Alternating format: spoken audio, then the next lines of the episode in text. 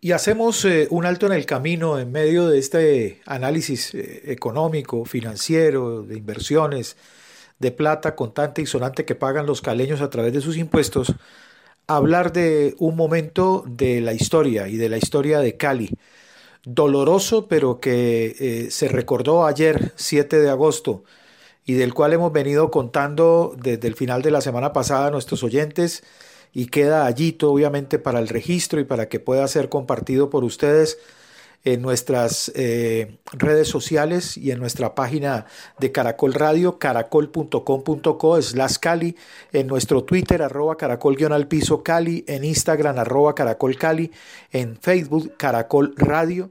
Y es ese episodio de la explosión del 7 de agosto de 1956 que sacudió y estremeció a la ciudad dejando una estela de, muerte y de dolor para la ciudad, eh, la misma que después con, con la eh, característica de la solidaridad y del empuje de los caleños, pues se salió adelante.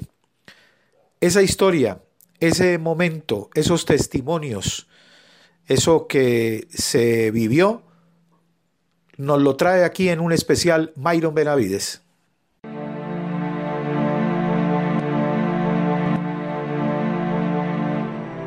Desde la calle 21 hasta la calle 25 gastamos cuatro horas a pie, en medio de las ruinas. Esto fue horrible. Fueron 36 manzanas destruidas, 36 manzanas. El cráter donde estaban los camiones medía 50 metros de diámetro por 8 metros de profundidad en forma de cono 7 de agosto de 1956. Mientras Cali dormía, un convoy de seis camiones del Ejército Nacional llegó a Cali desde Buenaventura, cargados de 42 toneladas de explosivos. Al interior de los vehículos había un total de 10.530 cajas de dinamita y que según las autoridades de la época iban a ser utilizadas en la construcción de carreteras. Los camiones fueron parqueados en inmediaciones a las calles 25 y 26 con primera. En una zona de tolerancia había bares y prostíbulos, muy cerca a la estación del ferrocarril.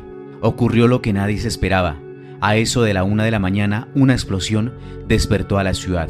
Don Hernán Monroy habla de cómo fue rescatado de entre los escombros. Y en la pieza donde yo estaba, eh, las paredes eran de adobe. Y todo, todo este adobe cayó sobre mi persona.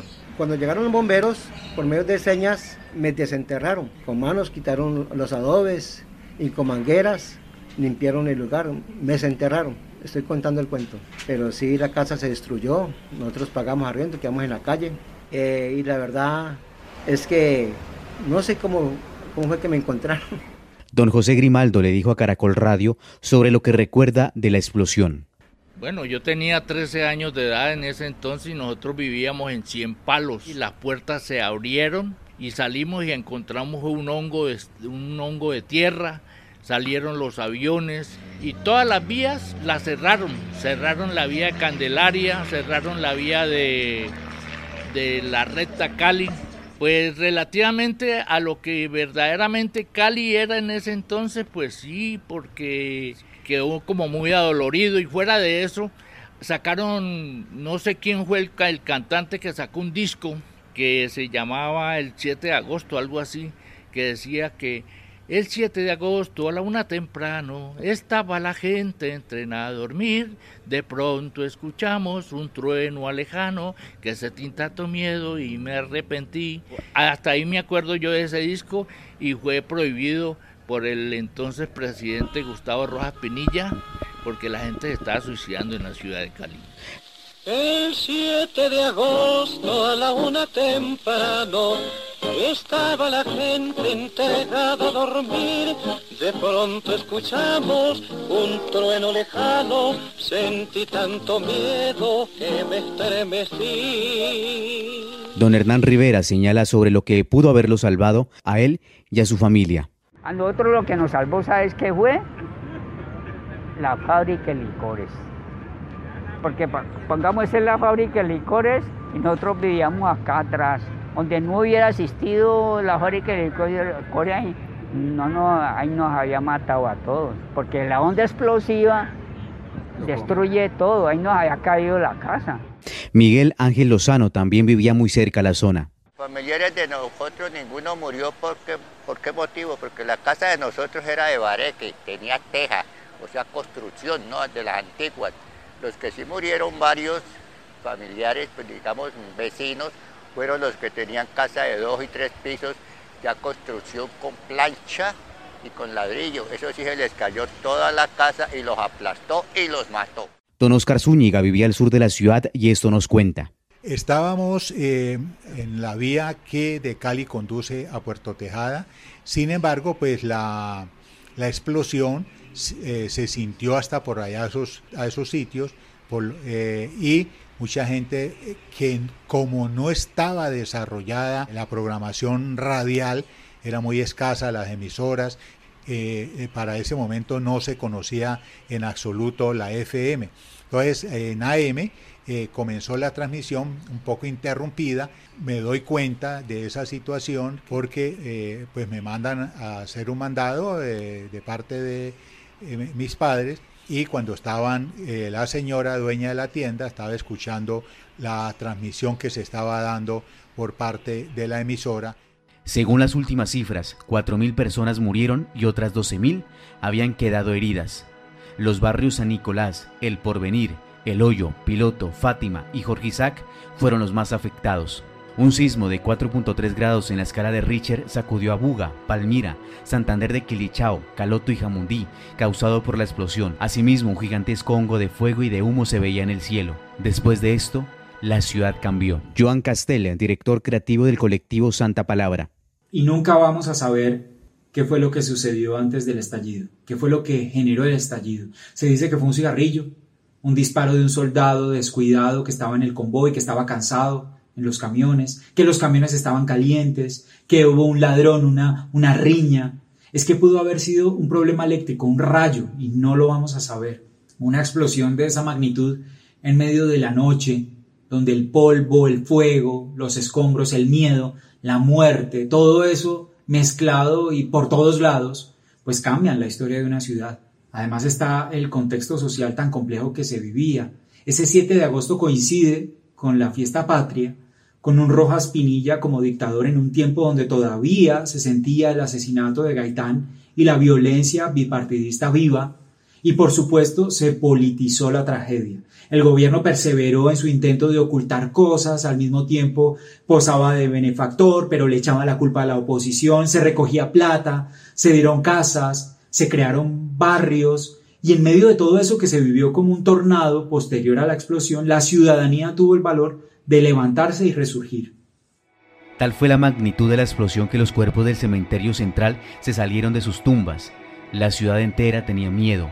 Los niños buscaban a sus padres en medio de retazos de cuerpos que quedaron esparcidos. Un grupo enorme de rescatistas lo dieron todo por encontrar a los sobrevivientes. El Cuerpo de Bomberos de Cali trabajó día y noche. Desde allí, solo en Cali, el 7 de agosto de 1956, también se conmemora el Día del Cuerpo de Bomberos Voluntarios de la ciudad.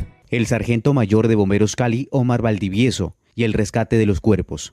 Eh, había mucho, había mucho muerto, eh, muchos heridos. La, labor de nosotros era, era eh, a los heridos porque había habían partes donde les, había caído les había caído eh, tapia y estaban estaban inmovilizados. Entonces nosotros acurrimos a, ayudarlos a todos ellos. En varias en varias partes. Estuvimos también en el asunto del anfiteatro y el anfiteatro que quedaba allí al, al lado del cementerio también llegaban, llegaban, eran camionetas y llevaban carros a llevar, a llevar heridos y muertos. Eh, hubo que utilizar eh, eh, acetileno y, varillas para, para poderlos irlos, irlos sacando. En el lugar de la tragedia, en inmediaciones a las calles 25 y 26 con carrera primera, solo se encuentra una vieja cruz de cemento, en la que se lee en memoria de los muertos de la explosión del 7 de agosto de 1956. Don José Grimaldo recordaba una de las canciones con la que muchas personas recordaban tristemente dicha tragedia. Incluso muchas se suicidaron. Oscar Jaime Cardoso, coleccionista y melómano, habla sobre el autor y la motivación para realizar dicha canción. A pocos sirenas y gentes que corren me dicen que algo fatal ocurrió. Me salgo a la calle y al ver el desorden me entero que ha sido una fuerte explosión. Pues sí, apreciado Myron, la música definitivamente ha plasmado en sus notas la historia alegre, pero también la historia triste de los pueblos. Y con la explosión del 7 de agosto de 1956 no fue diferente.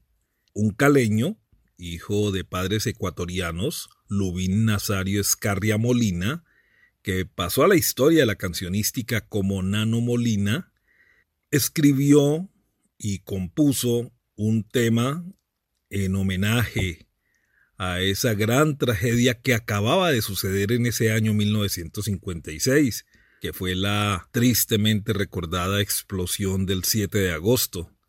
Nano Molina lo habíamos conocido en el trío Gran Colombiano, con dos grandes músicos del Quindío, Noel Ramírez y Obdulio Arias, que también marcaron una época tanto en la música popular y campesina como en la música andina colombiana.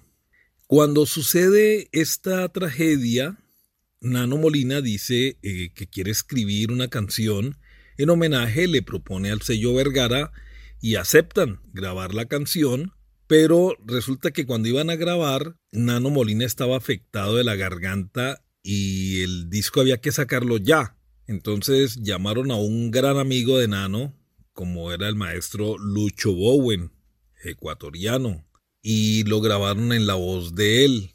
Se publica en un disco a 78 revoluciones por minuto. El tema se llamó Lamento Caleño y lo firma con el nombre de pila, con Lubín, o realmente el label dice L. Nazario Escarria que corresponde a Lubín Nazario Escarria Molina. Lo canta Lucho Bowen con un conjunto que tenía organizado el sello Vergara, que era muy común en esa época que los sellos discográficos tuvieran sus orquestas, sus tríos. Este tipo de agrupaciones, como el conjunto sello Vergara, fue el que acompañó a Lucho Bowen interpretando Lamento Caleño. Corresponde al número 3066A y por el lado B eh, graba sí en la voz de Nano Molina porque ya estaba grabado eh, Triste Despedida, también composición de Nano Molina con el conjunto Sello Vergara. Lo graban en disco a 78 revoluciones por minuto, sello vino tinto en la ciudad de Bogotá. No sé cómo pudo la suerte macabra llegar hasta Cali y hacer tanto mal. En medio de gritos, de angustia y de llamas, corrí como loco hasta el sitio fatal. La canción Lamento Caleño fue prohibida por el presidente Gustavo Rojas Pinilla. Y en las cantinas, en los bares, sonaba insistentemente, no solo en Cali, sino en todo el país. El presidente en ese momento era el general Gustavo Rojas Pinilla, quien por decisión presidencial y ante las eh, permanentes quejas que este disco incluso había llevado a varias personas a suicidarse recordando esa fatídica noche del 7 de agosto, lo que hicieron fue inmediatamente censurar el disco y dar la orden a las autoridades de policía de salir como sabuesos a buscar este disco y donde lo encontraran lo quebraran, lo destruyeran. Por eso este disco se convirtió en una joya para nosotros los coleccionistas, porque definitivamente cantina por cantina, bar por bar, metedero por metedero, acabaron con toda la poca discografía, porque entre otras habían hecho 300 unidades no más. Ya Sello Vergara estaba listo para imprimir más copias, pero ante esta situación, por medida gubernamental, Sello Vergara paró, las autoridades destruyeron, se dice que más del 97% de los discos existentes en el mercado. Por eso, como te decía Myron, este disco es una gran joya que conservamos algunos coleccionistas en Colombia. Al borde de tanto dolor y de espanto, sepultas quedaron gentes a montón. Los deudos gemían, llorando, llamando, buscando entre ruinas al que se murió. No se olviden, les reiteramos, eh, quienes quieran eh, ver eh, las imágenes, los testimonios, los recuerdos fotográficos, de lo que fue esa dolorosa noticia para la ciudad de Cali un 7 de agosto de 1956. La pueden encontrar en caracol.com.co slash Cali, arroba Caracol Cali en Instagram, en Facebook Caracol Radio y también en nuestro Twitter arroba Caracol guion al piso Cali. Esta es Caracol Radio Cali, 90.5 FM. Caracol Radio más compañía.